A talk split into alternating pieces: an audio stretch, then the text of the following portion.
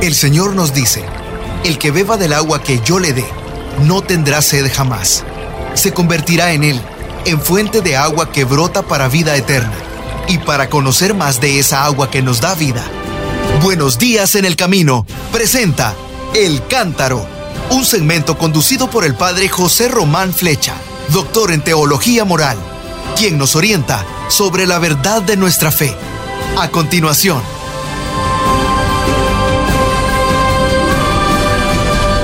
Mis queridos hermanos, soy el padre José Román Flecha, sacerdote de la diócesis de León. Les hablo desde la ciudad de Phoenix, en el estado de Arizona, los Estados Unidos. Ayer, domingo sexto del tiempo ordinario, el último de los domingos del tiempo ordinario antes de la celebración de la cuaresma y antes del tiempo de Pascua, evidentemente, el Santo Padre había celebrado la Santa Misa en la Basílica de San Pedro, había procedido a una canonización, de la cual hablaremos dentro de un momento, y después había recitado el Ángelus para los peregrinos que se encontraban en la plaza de San Pedro. Y les dijo esto, el Evangelio de hoy, tomado del Marcos capítulo primero, versículos 40 al 45, nos presenta la sanación de un leproso. Al enfermo que lo implora, como ya hemos explicado en un día anterior con unas palabras muy bellas, si lo quieres, si tú quieres, puedes curarme. A ese enfermo que lo implora, Jesús le responde, quiero, queda limpio. Como ven, pronuncia Jesús una frase muy sencilla y una frase tan sencilla que pone inmediatamente en práctica. De hecho, dice el mismo texto evangélico, la lepra se le quitó inmediatamente y quedó limpio. Y añadió el Papa, ese es el estilo de Jesús con quien sufre. Pocas palabras y hechos concretos. Bueno, casi me daban ganas de quedarme ahí. Como digo tantas veces, son palabras para el título de un libro, ¿verdad? Pocas palabras y hechos concretos. Con frecuencia en este mundo ocurre lo contrario. En muchos gobiernos de este mundo hay muchas palabras y pocos hechos concretos. Esto lo añado yo, ¿eh? ustedes perdonen. Pero Jesús no. Jesús va a la realidad concreta. Pocas palabras y hechos concretos. De hecho, en el Evangelio vemos que Jesús se comporta así con quien sufre. Por ejemplo, con los sordomudos, de los que habla este Evangelio de Marcos en el capítulo 7. Con los paralíticos, Marcos en el capítulo 2, 1 al 12. Con muchos otros necesitados, Evangelio de Marcos en el capítulo 5. Textos que el Papa ha tomado del Evangelio que se lee, se proclama este año, ciclo B del año litúrgico. Y añadió, es que Jesús siempre hace así habla poco y a las palabras les siguen enseguida las acciones. Se inclina, toma de la mano, cura y así. Jesús no se entretiene en discursos, no se entretiene en interrogatorios y añadió algo más importante todavía. Y no se detiene tampoco en pietismos ni sentimentalismos que tanto nos gustan a nosotros a nosotros mm, también a los sacerdotes, no sé si a los diáconos, pero nuestros sermones con frecuencia son muy pietistas, sentimentalistas. Y que esto lo diga un papa, que nosotros creemos que la iglesia siempre es sentimentalista, pues nos llama la atención, ¿no? Y añadió él, miren, Jesús demuestra el pudor delicado de quien le escucha atentamente y actúa con diligencia preferiblemente sin pretender llamar la atención, con mucha discreción. Y añadió el Santo Padre, bueno, este es un modo maravilloso de amar. Y hay que ver cuánto bien nos hace imaginar así a Jesús y tratar de imitarlo, asimilar ese estilo. A ver, pensemos también en cuando nosotros nos encontramos a personas que se comportan así, personas que sean eh, sobrias en las palabras, pero generosas en la acción. Personas que no gusten de exhibirse, pero que estén siempre dispuestas a ser útiles y ayudar. Personas que sean eficaces, eficaces en la ayuda y eficaces porque están dispuestas a escuchar a los demás. Pensemos en amigos y amigas a los que se puede decir, eh, ¿tú quieres escucharme? ¿Quieres ayudarme? Y que lo hagamos con la confianza de escuchar una respuesta que nos dirigen casi con las mismas palabras de Jesús cuando nos dicen, sí quiero, estoy aquí para ti, estoy aquí para ayudarte. Qué bonito este diálogo que se ha inventado el Papa, ¿verdad? Bueno, pues esta concreción, este hecho concreto de presencia, de ayuda, de confianza, es muy importante. Y es muy importante sobre todo en un mundo como el nuestro, en el, en el que parece que se abre camino cada vez más una, como lo dijo él, una virtualidad evanescente de las relaciones. Hoy, Santo Padre, ¿qué quiere decir eso? una virtualidad evanescente de las relaciones. Pues que tenemos unas relaciones eh, etéreas, aéreas, unas relaciones que, que parece que sí, pero que son que no. Claro. Como cuando hablamos de la realidad virtual, ¿verdad? Pues sí. ¿Y qué hacer? Bueno, pues escuchemos cómo nos provoca la palabra de Dios, que nos dice, a ver, si un hermano o una hermana andan desnudos y faltos del alimento diario, y uno de ustedes les dice, eh, vayan en paz, procuren abrigarse, procuren alimentarse, pero no les das de lo necesario para el cuerpo, ¿de qué sirve? A ver, ¿dónde se encuentran estas palabras? ¿Ya las encontraron? En la carta de Santiago, en el capítulo 2, versos 15 al 16. No nos limitemos a decir, bueno, vayan en paz, abríguense, procuren saciarse, alimentarse, pero si usted no les da lo necesario para el cuerpo, ¿de qué sirve? Pues sí, esto es lo que dice el apóstol Santiago, San Jacobo, James, Jack, Giacomo. Ay, sí, sí, el amor necesita concreción, el amor necesita presencia, el amor necesita encuentro. El amor necesita tiempo y espacio donados. No puede reducirse a hermosas palabras, a imágenes en una pantalla, como esas que te mandan de vez en cuando.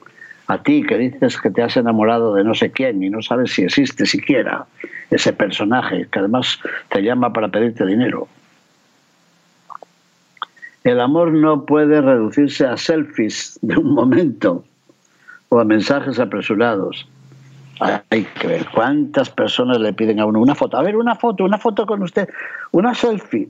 ¿Para qué lo querrán? Si no la vuelven a mirar, porque en el teléfono tienen miles de fotos, miles. Y ahí está la tuya, una selfie que te tomaron así un día. Será para mostrársela a otra persona, pero la otra persona ni, ni le importa, porque tiene otras mil en su teléfono. El Papa no maldice estas cosas, ¿eh? porque dice, sí, son instrumentos útiles que pueden ayudar, pero no bastan en el amor. No pueden sustituir a la persona concreta. Bueno, que no se me olvide esto, porque yo creo que lo voy a repetir en el Congreso de Educación Religiosa. Puesto que vamos a hablar del amor y es el lema del Congreso, yo creo que está bien repetir esto. A ver, el amor necesita concreción, el amor necesita presencia, el amor necesita encuentro, el amor necesita tiempo y espacio donados y no puede reducirse a hermosas palabras o a imágenes en una pantalla o a selfies de un momento o a mensajes apresurados. Voy a repetirlo así como siete u ocho veces porque tengo que aprenderme esto de memoria para decirlo en público en mi conferencia. El amor necesita concreción. Lo voy a repetir más. El amor necesita presencia, el amor necesita encuentro, el amor necesita tiempo y espacio donados. Bueno, me parece que ya, ya estoy empezando a aprenderlo. Y a continuación el Papa dijo lo de siempre, las preguntas. Vamos a preguntarnos hoy, ¿yo sé escuchar a las personas? ¿Estoy disponible a sus buenas peticiones, a las peticiones buenas, porque también a veces pueden hacerme peticiones malas, ¿eh? Y entonces no debo estar dispuesto. ¿Estoy dispuesto a escuchar? ¿O pongo excusas? ¿Postergo las cosas? ¿Me escondo detrás de palabras abstractas pero inútiles? ¿Cuántas veces ocurre esto? Otra pregunta. A ver, concretemos. ¿Cuándo fue la última vez que yo fui a visitar a una persona sola o enferma? Y dijo el Papa que cada uno responda en su corazón. Otra pregunta, que es casi la misma. ¿Cuándo fue la última vez que cambié mis planes para satisfacer las necesidades de quien me pedía ayuda? Bueno, pues más concreto no se puede ser, ¿verdad, Santo Padre? cuando fui a visitar a una persona sola o enferma. Un momentico, porque es que ayer celebrábamos también la Jornada Mundial del Enfermo. Y para este día, como ya hemos explicado en otro programa anterior, el Papa nos dirigió un hermoso mensaje para la Jornada Mundial del Enfermo, que se celebra todos los años el día 11 de febrero en que celebramos a Nuestra Señora de Lourdes. Y este año el Papa nos recordó las palabras que la Biblia pone en la boca del mismo Dios. No conviene que el hombre esté solo. Y el Papa nos dijo que Dios, que es amor, creó al ser humano para la comunión, para las relaciones humanas. Y una frase que ya les dije que me gustó mucho. Hemos sido creados para estar juntos, no para estar solos. Pero nos dijo que muchas veces una enfermedad, sobre todo una enfermedad grave, pues nos sumerge en la fragilidad, en la inseguridad. Y esto ocurre también en países que gozan de paz y de muchos recursos, que a veces se vive la enfermedad o la ancianidad en la soledad y a veces en el abandono. Bueno, pues no puede ser. El Papa nos invitaba a reconocer que hemos sido creados para el amor, que estamos llamados a la comunión y a la fraternidad.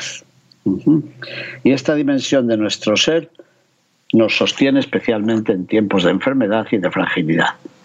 Y en el mensaje, el Papa no solamente nos dice que atendamos a los enfermos, sino que se dirige también a los enfermos y les dice, a ver, ustedes, no se avergüencen de su deseo de cercanía y de ternura. No lo oculten. Y la última frase que es dramática. No piensen nunca que son una carga para los demás, aunque se lo hagan creer y les digan es que la cama está costando mucho, el especialista cuesta no sé cuánto, esta medicina cuesta que para qué. En el fondo te están diciendo, ¿y qué hace usted que no se muere ya? Ay, perdónenme, perdónenme por ser tan sincero, pero es que he vivido algo semejante con los ancianos que viven en mi casa. No piensen nunca que son una carga para los demás. Bueno, pues atención a la soledad. Bueno, y después del rezo del Ángelus, ya saben que el Papa siempre dice algunas palabritas. Y dijo, Hoy ha sido canonizada María Antonia de Paz y Figueroa, una santa argentina. En la Santa Misa, que había celebrado la Basílica de San Pedro, el Papa canonizó a María Antonia de Paz Figueroa. Una mujer que cuando fueron suprimidos los jesuitas de los reinos borbónicos, y entonces Argentina era una provincia, una parte de, de España, digamos, pues ella entendió que el Señor la llamaba y fue una auténtica misionera. Como dijo el Papa en su homilía, recorrió miles de kilómetros en Argentina para anunciar el Evangelio. Y después recordó que ayer se celebraba la memoria de la Beata Virgen de Lourdes, la Jornada Mundial del Enfermo, como acabo de decir, que este año llama la atención sobre la importancia de las relaciones en la enfermedad. Y nos dijo que la primera cosa que necesitamos cuando estamos enfermos es ¿qué? la cercanía de las personas queridas, también la cercanía de los operadores sanitarios. ¿Y qué más? Y la cercanía de Dios. Estamos todos llamados a estar cerca de quien sufre. Estamos llamados a visitar a los enfermos, si es posible, como nos enseña Jesús en el Evangelio. Así que el Papa dijo, por eso hoy quiero expresar a todas las personas enfermas o a las personas que se sienten más frágiles mi cercanía y la de toda la Iglesia. El Papa quiere estar cerca de los enfermos, o como dicen en México y en otros lugares, cercas. Quiero estar cercas de los enfermos. El Papa quiere estar cerca de las personas que sufren. No olvidemos el estilo de Dios que Él repite una vez y otra y otra. La cercanía, la compasión y la ternura. Pero además dijo que en esta jornada no podemos silenciar el hecho de que hoy en día hay muchas personas a las que se les niega el derecho a los cuidados y por tanto se les niega el derecho a la vida, al principio de la vida y al final de la vida. Y además, dijo él, pienso en quienes están viviendo en la pobreza extrema, pero pienso también en las zonas de guerra. Allí se violan todos los días los derechos humanos fundamentales. Es intolerable. Recemos por la martirizada Ucrania, por Palestina, por Israel. Recemos por Myanmar y por todos los pueblos martirizados por la guerra. El Papa había dicho también en la Santa Misa, veamos la cantidad de personas que están acampando en las aceras, en las veredas, en las banquetas, como se dice en México, de las grandes ciudades. Yo lo he visto y ustedes seguramente que también. No olvidemos esas situaciones.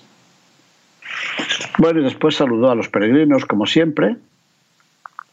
Saludó a los fieles de Moral de Calatrava y de Burgos, en España, a otros procedentes de Brasil, de Portugal, y después a personas de otros lugares, también de Italia, cómo no. Entre ellas a los alumnos del Instituto Sant'Ambrogio, o sea, San Ambrosio, de los salesianos, salesianos de Milán. Y como estamos en una radio, pues recordamos también a nuestros hermanos. Saludó al grupo de Radio Mater en ocasión de su trigésimo aniversario. Muy bien, pues muchas cosas importantes para reflexionar. Tengamos en cuenta cómo el Evangelio, que nos cuenta cómo un leproso se acerca a Jesús y recibe la curación del Maestro, de manos del Maestro, es también para todos nosotros una exhortación, un motivo. Así lo dije en la Santa Misa que celebré y en la cual prediqué ayer. También nosotros padecemos de alguna lepra. También nosotros, como los leprosos, podemos decir, soy no limpio, soy impuro, unclean, unclean, que decían la mamá y la hermana de Ben Hur en la película. También nosotros podemos acercarnos al Señor y decirle, si tú quieres, puedes limpiarme. De esta lepra que es la adicción a la bebida, esta lepra que es la adicción a la droga, esta lepra que es la adicción a la pornografía, esta lepra que es la adicción a, al juego, a los casinos, esta lepra que es la adicción al teléfono, hasta cuando estoy en misa saco mi teléfono celular en lugar de prestar atención al santo sacrificio de la misa. ¿Cuántas adicciones, no? Por cierto, el miércoles de ceniza es día de ayuno y abstinencia.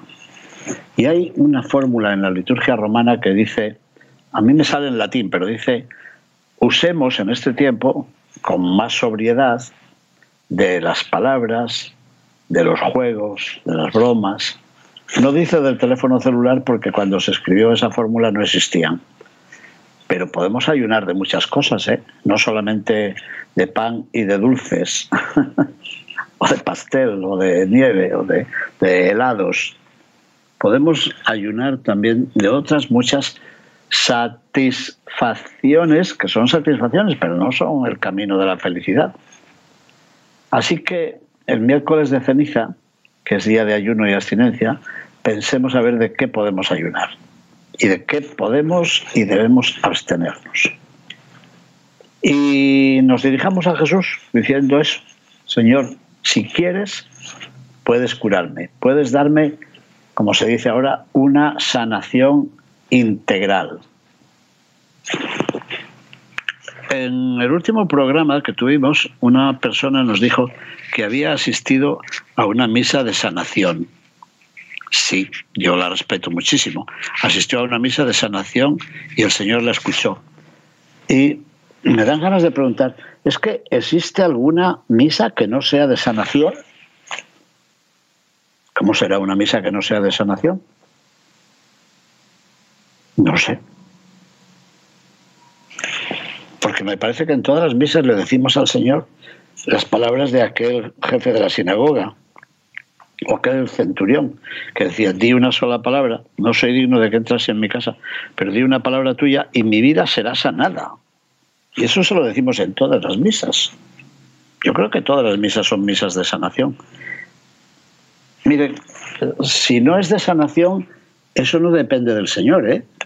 Depende de nosotros, que nos hemos puesto una coraza o un escudo, yo qué sé, para que la sanación de Dios no llegue a nosotros. De Él no depende. El Señor se nos ofrece sanante y salvador siempre.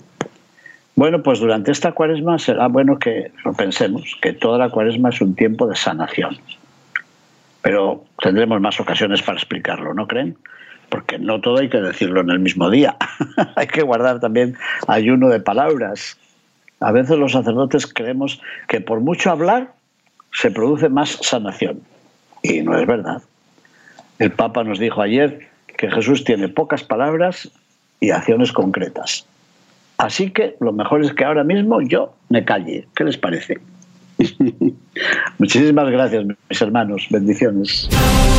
Buenos días en el camino presentó El Cántaro con el padre José Román Flecha. Esperamos que hayas disfrutado de este mensaje producido por El Sembrador. Si resides en Los Ángeles y a sus alrededores, recuerda que puedes ver la programación de ESNE las 24 horas al día a través de la señal abierta digital en Canal 56.2 y por la radio. También nos puedes escuchar y ver por medio de la aplicación ESNE en tu celular. Búscanos en las redes sociales y en nuestro canal de YouTube como Noel Díaz ESNE. No te pierdas la gran variedad de mensajes y artículos religiosos para el crecimiento de tu vida espiritual. El número de nuestras oficinas es el 773-777-7773 y puedes visitarnos por internet a elsembrador.org. El Sembrador Nueva Evangelización. Gracias por ser parte de esta gran familia.